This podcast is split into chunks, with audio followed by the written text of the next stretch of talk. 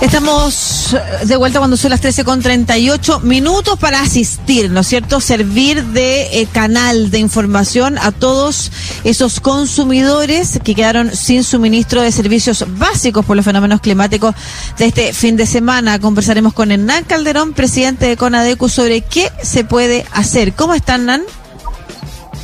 ¿Qué tal, Lucía? Buenas tardes. Buenas tardes. Muchas gracias por conectarse con nosotros.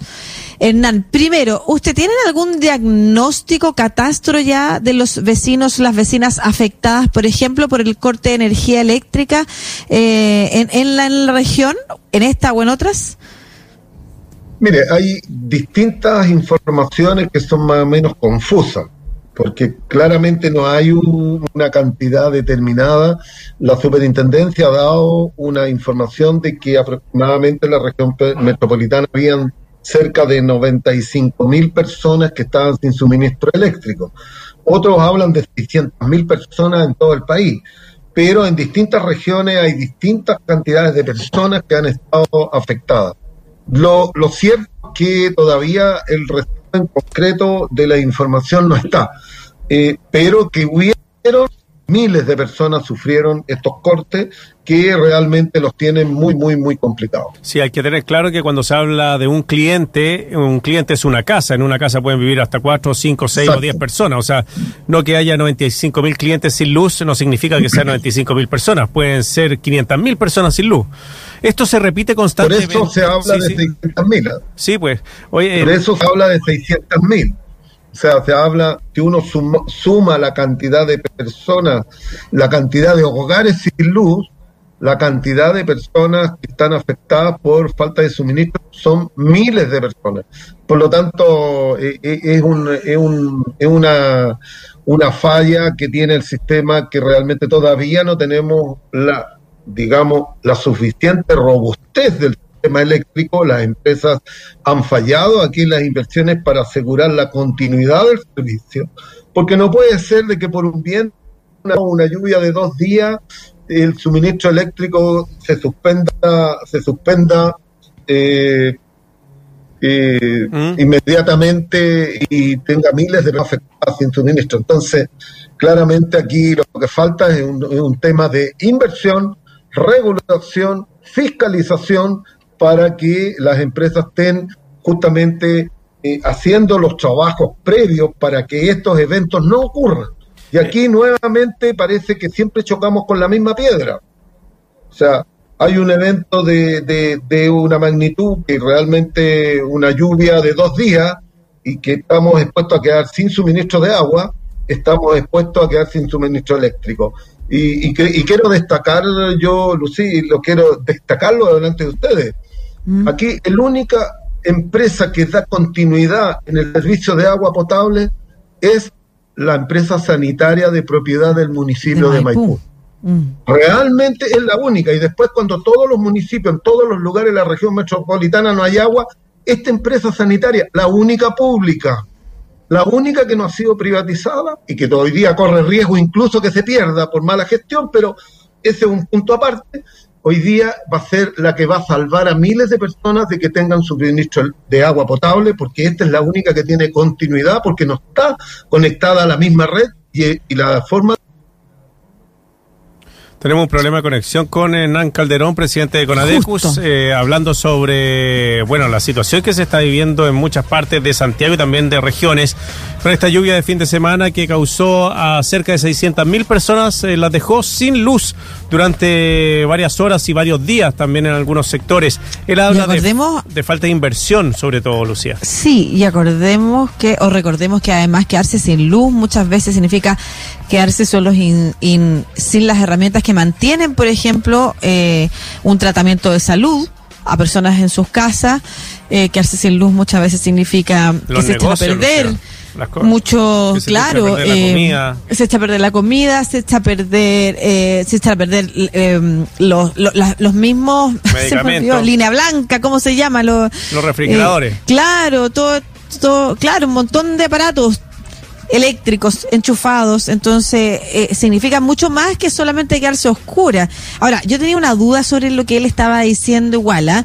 y, y, y, bueno, Hernán, qué bueno que, que regresa ahí, porque usted justo estaba diciendo que, fíjese que el único... Eh, o, la única empresa que no genera problemas de cortes de luz para sus clientes es, es la que eh, eh, o que de agua, perdón, es la de la municipalidad de Maipú, que es pública. Pero yo quisiera saber si eso usted lo, eh, lo eh, de alguna manera lo responsabiliza a, a, que los otros sean intereses privados o en este caso tiene que ver con desde dónde surgen las aguas y que no tiene nada que ver con que sea público o privado o con o sí o con una mala gestión por ejemplo mire Lucía es histórico esto. La única obra pública importante para suministrar agua, agua a la región metropolitana se hizo a principios del siglo pasado, fue realizada en esos tiempos intendente de la región metropolitana de Santiago, Vicuña Maquena, y inauguró un acueducto que se inauguró en el año 1900, en 1917 y es el que abasteció de agua potable al Santiago hasta el año 1970, un acueducto que traía agua limpia, cruda, desde los altos de San José de Maipo y de posteriormente nunca más se hizo una obra de esa envergadura. 90 kilómetros de un acueducto que abastecía a Santiago. Hoy día se cambió la fórmula de abastecer de agua a la región metropolitana, desde incluso incluyendo parte cuando la cuando hemos era empresa pública, pero posteriormente nunca más se hizo una inversión de esa para poder trasladar agua limpia, cruda. El río Maipo es un río turbio que arrastra sedimentos, eso todos los técnicos lo saben. Y por lo tanto hoy día estamos expuestos cada vez que haya una gran lluvia, ya haya avalanchas o deslizamientos, a que la región metropolitana tiene, está expuesta al corte de agua. Se hicieron piscinas pero aquí lo que se necesita es otra fuente que sea de agua limpia, no de agua turbia. Por lo tanto, creo que aquí lo que faltado es una visión de futuro para poder suministrarle a la región metropolitana la seguridad y la garantía que va a tener un suministro estable y permanente. Esto es lo que esto es lo que esto es lo que falta, una gran obra pública para poder hacer una obra similar a la que promovió Vicuña Maquena en esos tiempos y que nunca más se hizo. O sea, hace 100 años se hizo. Sí. Hernán, eh, en cuanto a los cortes de luz, ¿en él y CGE están en las mismas condiciones o alguna de estas dos compañías es la que ha tenido más problemas? Mire, lo que pasa es que en él abastece la región metropolitana. CGE es el que abastece prácticamente a todo el país. Hay que tomar en cuenta eso. CGE suministra en la región metropolitana una parte menor, pero el gran proveedor de energía eléctrica a los hogares en la región metropolitana es en él. Bueno, lógicamente después de todos los todos los eh, eventos que han habido y que en él efectivamente eh, ha hecho esfuerzos, pero creo que son insuficientes todavía para poder garantizar que los cortes eh, o unos eventos como hay climáticos puedan afectar nuevamente la red eléctrica. Creo que todavía estamos lejos de tener un servicio óptimo y de calidad. Creo que aquí lo que falta es precisamente inversión.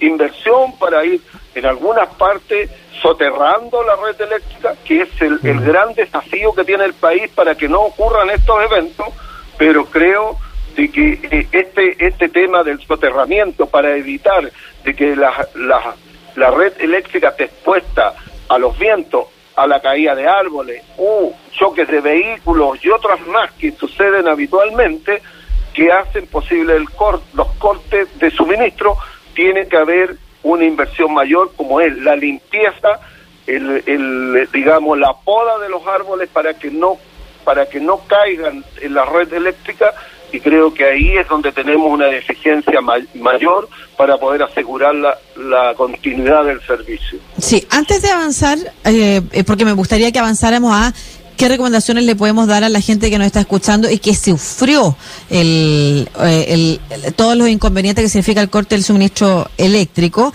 Eh, me gustaría solo y por justicia, porque hemos hablado de distintas cosas que afectan eh, los suministros básicos, ¿no es cierto?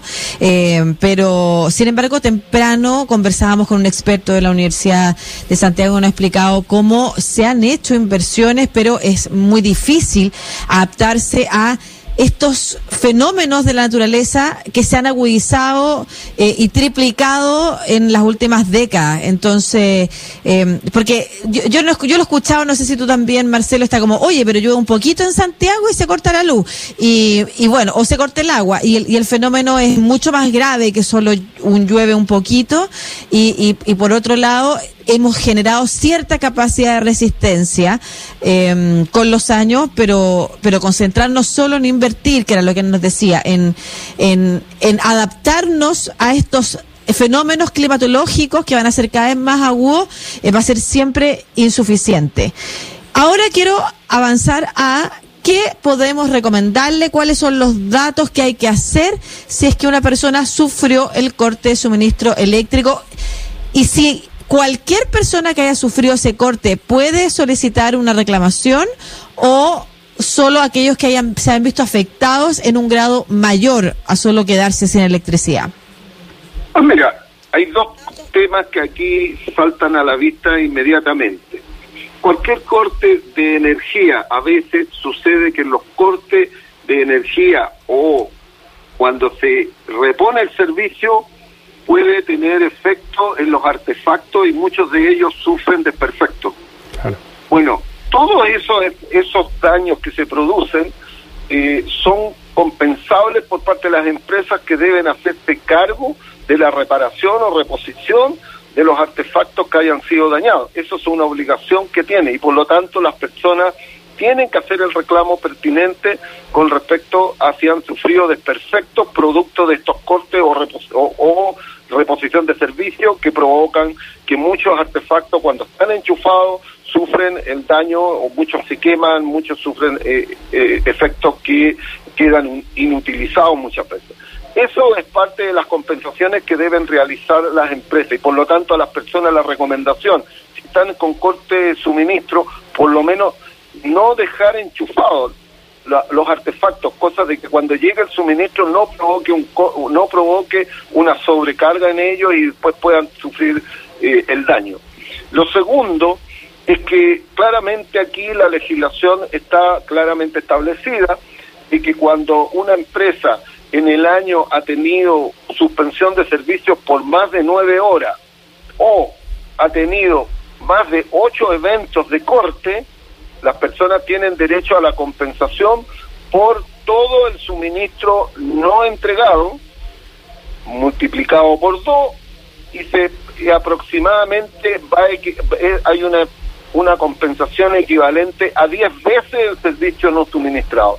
Eso, esta compensación se debe aplicar automáticamente en la próxima cuenta y se descuenta del servicio que han consumido en el mes.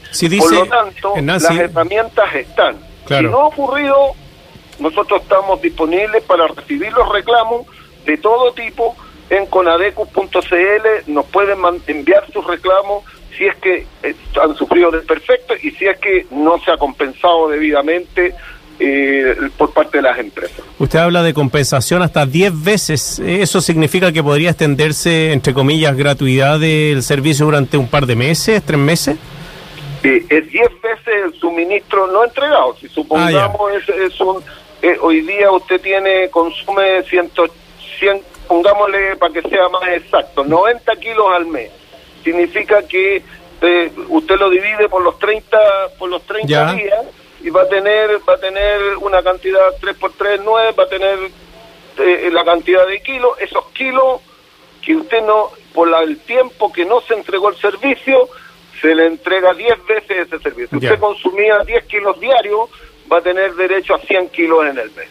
Ya muy bien. Y, ese reclamo podría eventualmente quedar sin pago ¿Y ese reclamo cómo se tiene que hacer? Y, y además, considerando que en estos tiempos eh, mucha gente, y usted me imagino que, que además ha tenido que revisar casos, hace reclamos a las empresas, las empresas le contestan una vez, pero después desaparecen y hay que estar insisten, eh, insistentemente llamando y recurriendo. ¿Dónde se tiene que hacer y cuánta, cuántos intentos hay que tener eh, y, de ahí qué hay que, qué hay que hacer, digamos, dónde, cómo se procede si no responden? A ver, mire, aquí tenemos varios conductos. Uno es el conducto de reclamo en caso de cualquier eh, reclamo que sea pertinente de lo que estamos hablando. Está la, eh, la Superintendencia de Electricidad y Combustible, la SEC. En segundo lugar, puede hacerlo en el CERNAC o también lo puede hacer en CONADECU. Nosotros tenemos en CONADECU vía directa para entregar los reclamos de los consumidores ante las empresas. Ese sistema nos provoca de que si la empresa no nos responde oportunamente, nosotros hacemos una mediación directa y si no hay respuesta positiva, hacemos las recomendaciones cuál es el procedimiento siguiente que tendría que ser una denuncia en el juzgado policía local. Toda la orientación y la asesoría que hacemos y gestión para poder resolverle los problemas a los consumidores están dentro de estos organismos. Por lo tanto, los consumidores los invitamos, si tienen algún reclamo con respecto a este tema u otro, nosotros le vamos a dar las indicaciones cuáles son los pasos a seguir y cuáles son las orientaciones para poder lograr que se resuelva la controversia que tiene con la empresa disponibles para eso en conadeco.cl. Ahí está nuestra página y disponible con nuestro equipo que está respondiendo permanentemente. Normalmente las respuestas de las empresas ante los reclamos que trasladamos de los consumidores son respuestas rápidas y muchas veces positivas y aceptan los reclamos que nosotros le enviamos, tienen un conducto distinto al, conducto del call center o el conducto regular. Por lo tanto nosotros los invitamos, hacemos estas gestiones en forma, en forma directa.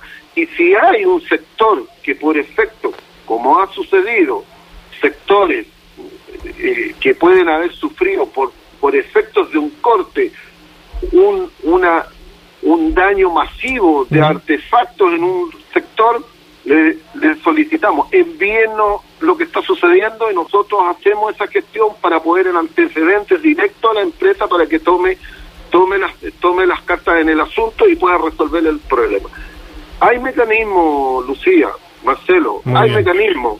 Por lo tanto, aprovechemos lo que existe. Sabemos que es un momento de dificultad, sabemos de que no es fácil, pero yo creo que las empresas van a estar disponibles a responderle eh, eh, a, las asociaciones de consumidores, al propio CERNAC, a la SEC, con la SEC tan obligado.